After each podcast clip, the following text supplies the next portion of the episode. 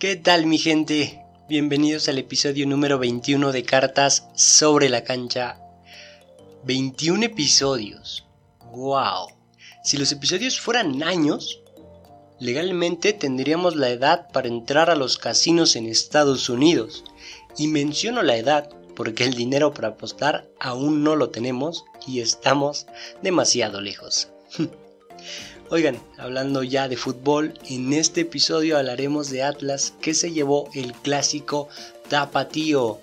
América que perdió el invicto y el liderato de la competencia. Además, las Tigres y las Tuzas golearon sus respectivos partidos. En las noticias rápidas de la semana habrá funcos de las seleccionadas estadounidenses. Te voy a contar todos los detalles, desde los precios, para que vayan ahorrando, hasta qué jugadoras vienen y qué jugadoras no. Spoiler alert, falta la reina de mi corazón, Kristen Prest, y ya me enojé. Los últimos 5 minutos se los dedicaremos a Dalia Molina. Este episodio va a estar bueno, quédense para hablar de fútbol femenil un rato. Bienvenidos. Estás escuchando Cartas sobre, la, cancha. con Adrián García.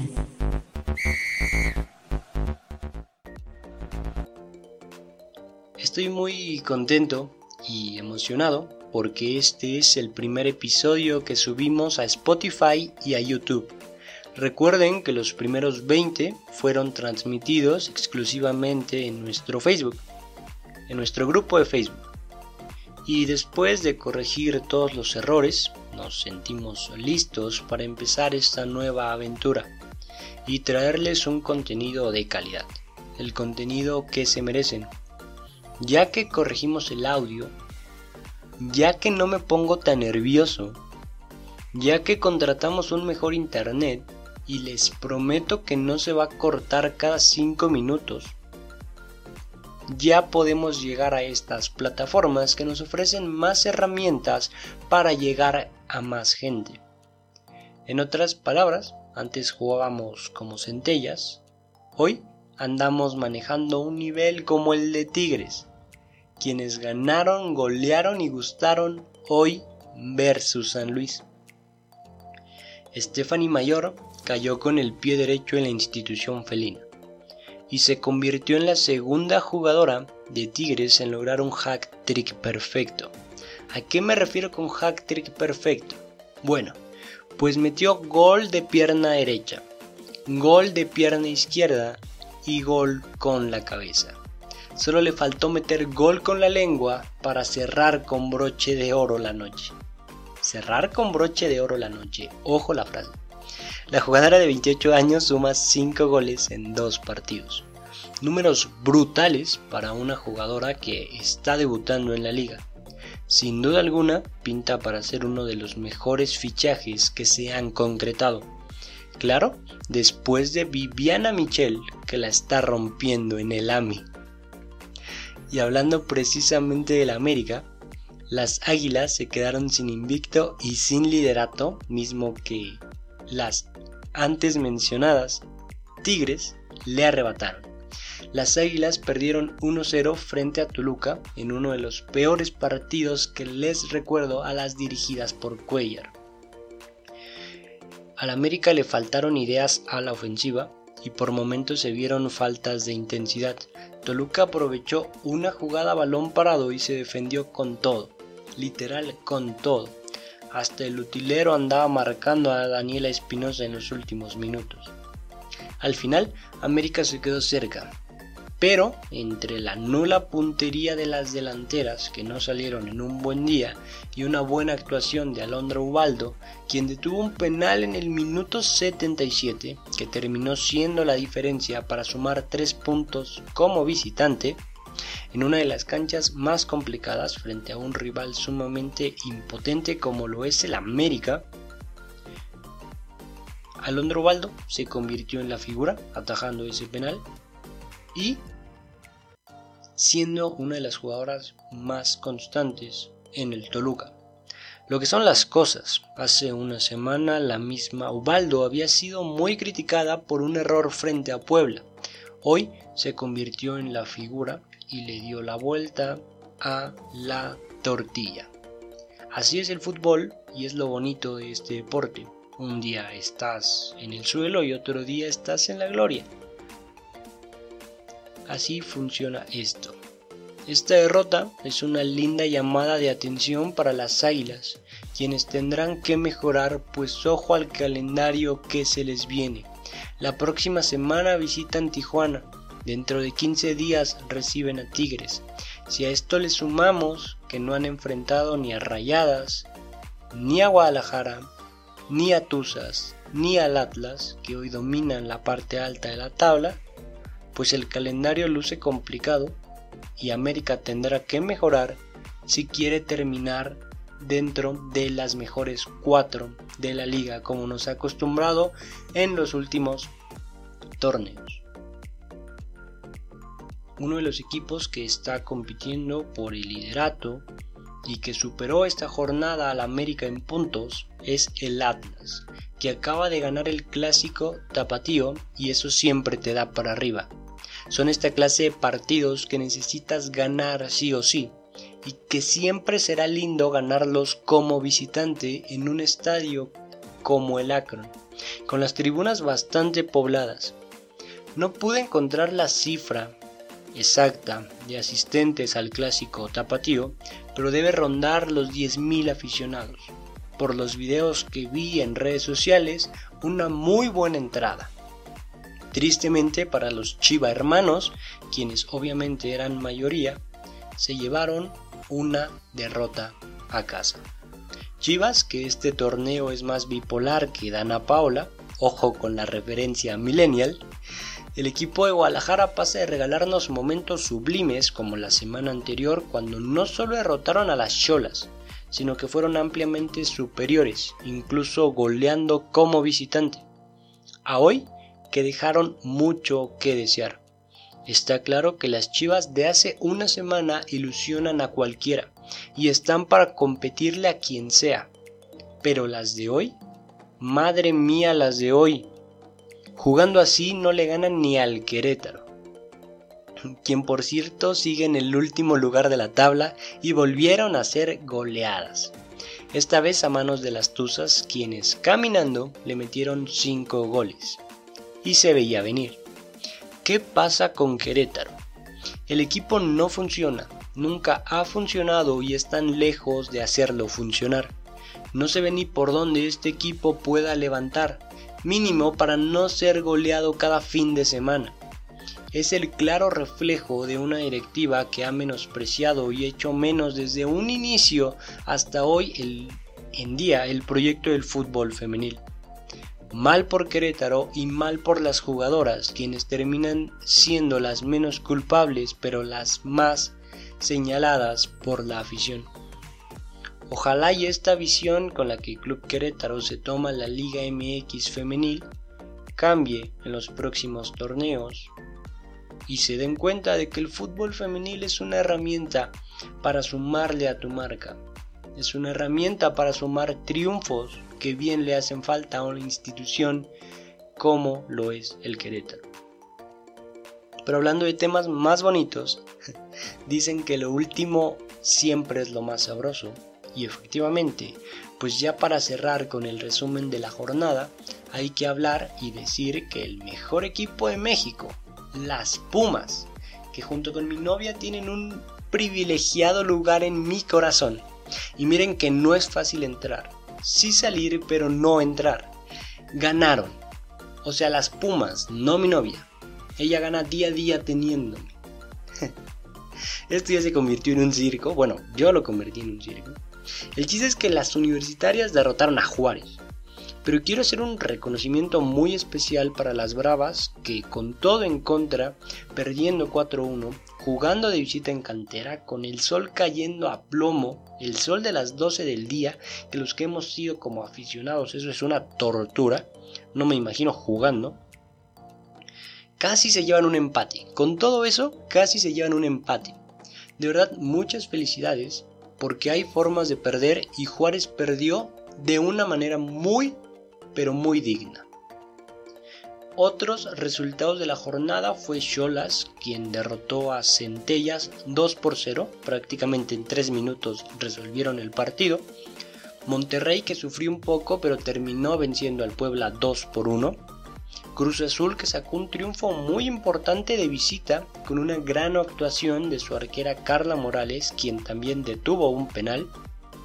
Y León que hace unos minutos, en el último minuto, con gol de Liliana Sánchez le ganó a Santos, que también anda por la calle de la amargura. Si Querétaro anda mal, Santos le dice quítate que ahí te voy. Oigan, pero ya, bastante hablamos de la jornada 8. Vámonos con las noticias rápidas de la semana. Como les mencioné al inicio, habrá funcos de las máximas figuras estadounidenses. Si no sabes los que son los Funcos, te explico.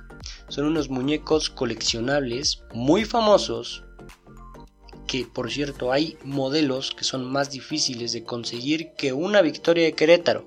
Imagínense. Bueno, pues esta compañía que saca figuras de absolutamente todo lo que existe, reveló esta semana que habrá Funcos de las siguientes jugadoras. Pongan atención. Hoy estoy haciendo relajo aquí. Alex Morgan, que no podía faltar. Julie Ertz, que yo quiero tres de Julie Ertz. Megan Rapino con el jersey de visitante y el jersey de local. Es la única jugadora en la que hay dos versiones. Y por último, uno de Carly Lloyd. Meh, el precio de estos muñequitos, como le diría a tu abuela, rondará entre los 400 pesos mexicanos y aunque aún no se sabe exactamente si llegarán a México y los podremos tener en tiendas eh, de forma física, los puedes comprar por internet a partir de ya. Cuando se publique este podcast ya estarán a la venta y los puedes comprar por internet. Más o menos investigué el precio rondan los 8 dólares que ya con el envío pues te sale bastante bastante caro vamos a intentar conseguir algunos vamos a estar al pendiente de si llegan a México si están en las tiendas yo sé que a muchos les interesa esto así que estén al pendiente de las redes de cartas FF porque cualquier información que nos llegue se las vamos a poner ahí vamos a tratar de conseguir algunos y por qué no me comprometo a, si los logramos conseguir obviamente, eh, rifar algunos entre la gente que escucha el podcast a manera de agradecerles eh, su preferencia y el apoyo que le han dado a este proyecto. Oigan, y hablando un poquito más en serio de esto de los Funcos, se puede abrir un lindo mercado. ¿No? Se habían tardado muchísimo tomando en cuenta lo que vende esta selección de Estados Unidos femenil Recuerden que el año pasado su playera fue la más vendida en todos los Estados Unidos. Más vendida incluso que la playera de la selección varonil. Ojo con eso. Y pues sí, se puede abrir un lindo mercado porque literal hay funcos de absolutamente todo para hacer este para que yo les dé esta información me puse a investigar y hay funcos de basquetbolistas, de beisbolistas y ya se habían tardado con los de las jugadoras que bien mereció lo tienen y que estoy seguro se van a vender como pan caliente en los Estados Unidos y para los aficionados en otras partes del mundo ya estamos esperando que lleguen a nuestros países. Todo muy bonito, pero quiero poner mi queja porque faltó Rose Lavelle y Kristen Press. Hombre, no nos pueden dejar así. Ojalá en un futuro lancen más jugadoras y por qué no pensar que en algún futuro haya jugadoras de otras nacionalidades y por qué no podemos empezar a soñar con que algún día habrá funcos de jugadoras mexicanas. ¿Se imaginan un funco de Jacqueline Valle o un funco de Rebeca Bernal uno de Renae Cuellar, uno de Daniela Espinosa, uno de Deneva Caguigas. Es más, ¿se imaginan un Funko? No, no, no, no, no, no. Es que lo que se me acaba de ocurrir es increíble. ¿Se imaginan un Funko de Viviana Michel? Yo lo compro, lo pego en mi repisa para cada día que me levante verla.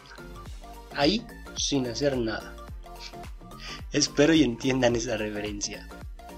Oigan, y ya entrando en esto de los Funcos, no sabía que era fan hasta que vi estos Funcos. Y, es un mundo al que no quiero entrar. Si de por sí ganamos poco haciendo este podcast, no estamos como para gastarlo todo en Funcos. Oigan, en otra noticia rápida, una imagen que le dio la vuelta al mundo, en el fútbol femenil de Escocia, una futbolista sufrió una fuerte lesión en la rodilla. Lo curioso del video, que estuvo circulando en absolutamente todas las redes sociales, vida sí por haber, es que la jugadora no se quedó tirada, sino que intentó arreglar, y entre comillas arreglar, su rodilla a base de golpes, como si de un control remoto se tratase. La jugadora se llama Jane Otolse, como Atole pero con O, Otol. Se jugaba la copa, su club el Inverns perdía 5-0, pero mi amiga Jane decidió tomárselo muy literal y dejar todo en la cancha. Para los que no han visto el video, lo compartimos en el Facebook de Cartas FF. Ahí está, para los morbosos que quieran ir a verlo. Es más, voy a pedir que lo suban a Twitter para que lo vean. Son imágenes fuertes. Literalmente se ve como la rodilla se disloca y se le zafa. Ella inmediatamente empieza a golpearla y lo más curioso y por lo que le dio la vuelta al mundo este video es que Jane regresó unos minutos más tarde al campo. De verdad es inexplicable. No soy médico y estoy lejos de serlo, pero no encuentro lógica alguna en lo que pasó. Si esto le hubiera pasado, por ejemplo, a Neymar, estoy seguro que seguiría ahí tirado, dando vueltas y se quedaría fuera unas cuatro semanas. Al final la historia no acaba tan bien, pues su equipo quedó eliminado. Pero oigan, Jane ganó un nuevo seguidor en México y creo que eso vale más que cualquier copa de Escocia. Oigan, y en la última noticia rápida, y aquí vamos a ponernos un poquito serios, porque aunque esta noticia no es exclusivamente de fútbol femenil, sí me gustaría comentarla. El fin de semana, el portero de León, Rodolfo Cota, después de terminar su partido en la Liga MX frente a Necaxa, se quita la playera y debajo de la playera del uniforme, vaya, mostraba una playera blanca con un diseño que en los últimos días se, se viralizó en apoyo a la lucha contra los feminicidios en México. Eh, un gesto que le dio la vuelta al mundo, un gesto que levantó muchas miradas. Rodolfo Cota con ese gesto logró llevar el mensaje a otro sector totalmente diferente. Eh, me pareció algo sublime por parte del jugador, una acción social que muchos jugadores y figuras públicas deberían de replicar. Todo bien con Cota, un gesto con el que ganábamos todos y todas. Sin embargo, hoy salió la noticia, eh, la publicó el Universal, de que la Federación Mexicana de Fútbol podría multar y suspender tres partidos al portero del Club León. Es ahí donde todos nos cuestionamos muchas cosas. ¿De qué sirve antes de que los partidos salgan niños diciendo que juegues limpio y sientas tu liga? Si bien aún no hay una postura oficial de la liga, esta información la maneja el periódico Universal y en caso de ser cierta estamos ante una burla, insulto a las mujeres y al propio jugador. El, el Universal maneja que el jugador sería multado por 347 mil pesos y podría ser suspendido tres partidos. Hicimos nuestro trabajo, más o menos estuvimos investigando, leyendo las notas y leyendo el reglamento y llegamos a la conclusión de que sí puede ser multado, pero hasta el momento Ojo, hasta el momento no hay ninguna investigación, ni siquiera el tema está siendo puesto sobre la mesa en la Federación Mexicana de Fútbol.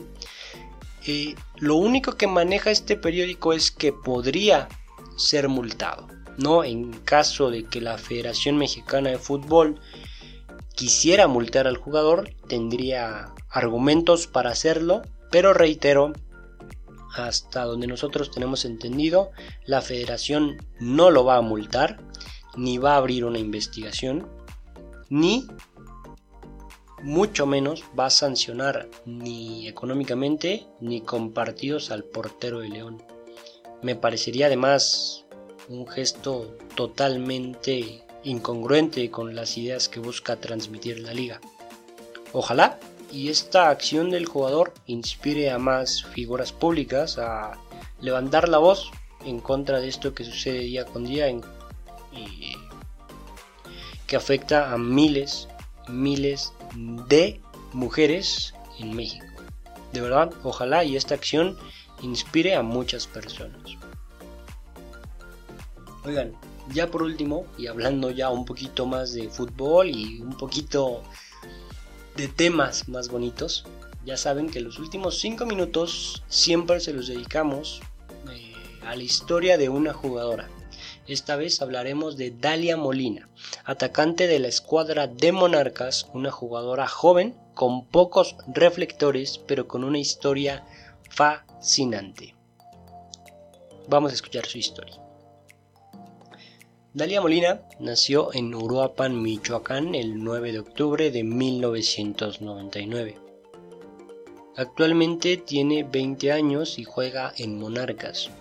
Pero para llegar a ser jugadora profesional, su camino, como el de muchas otras jugadoras, fue muy complicado.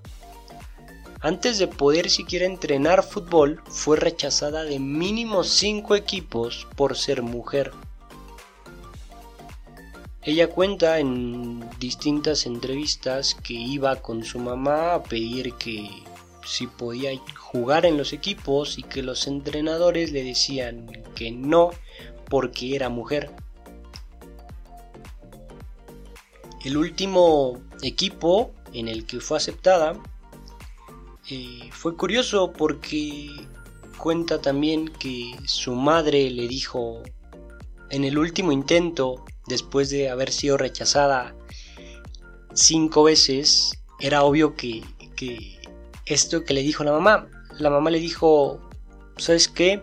Esta es la última vez que lo vamos a intentar. Si no quedas, si te vuelven a rechazar, habrá que buscar otro deporte, habrá que buscar otra actividad, porque queda claro que el fútbol no es para ti.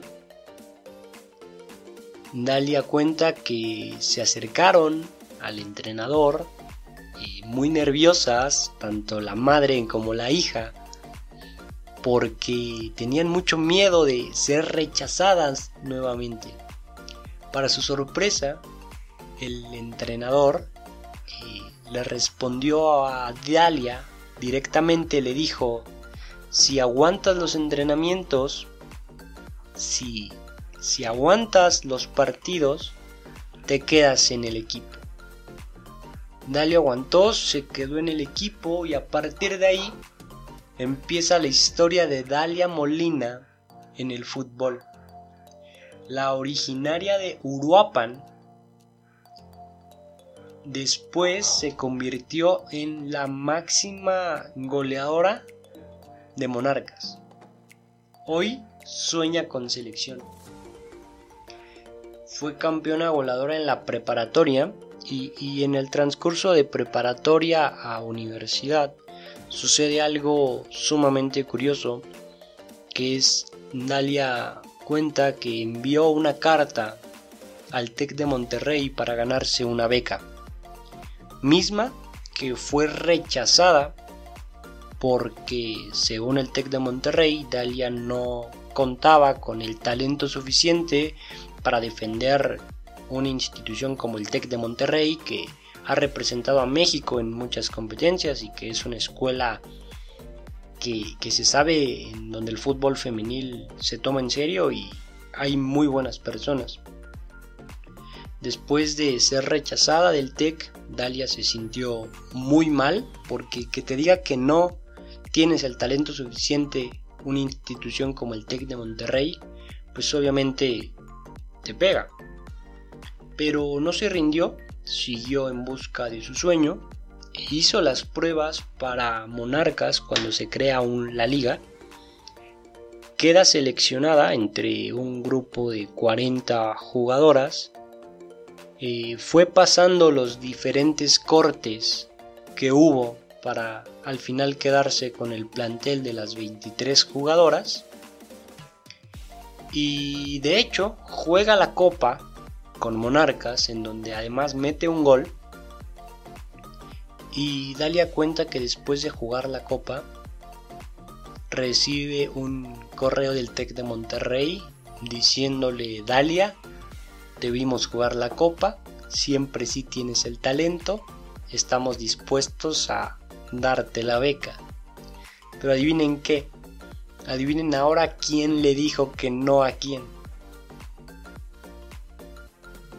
Efectivamente, acertaron. Dalia Molina rechaza esta beca deportiva y se enfoca en Monarcas, donde actualmente suma 21 goles uno en Copa, y se ha convertido en la capitana, en una líder y en una referente de la escuadra purépecha. Dalia hoy suena, sueña perdón, con selección. Realmente tiene muchos argumentos. A su corta edad es una jugadora diferente es una jugadora que juega como si llevase años jugando fútbol profesional. Tiene un temple para definir. Es la cobradora oficial de penales en Monarcas. Y, es una gran jugadora. Es una gran jugadora que espero tengan oportunidad de, ver. Además es una jugadora muy carismática. Todas las entrevistas que vimos son muy ágiles, son muy entretenidas, tiene un carisma muy particular.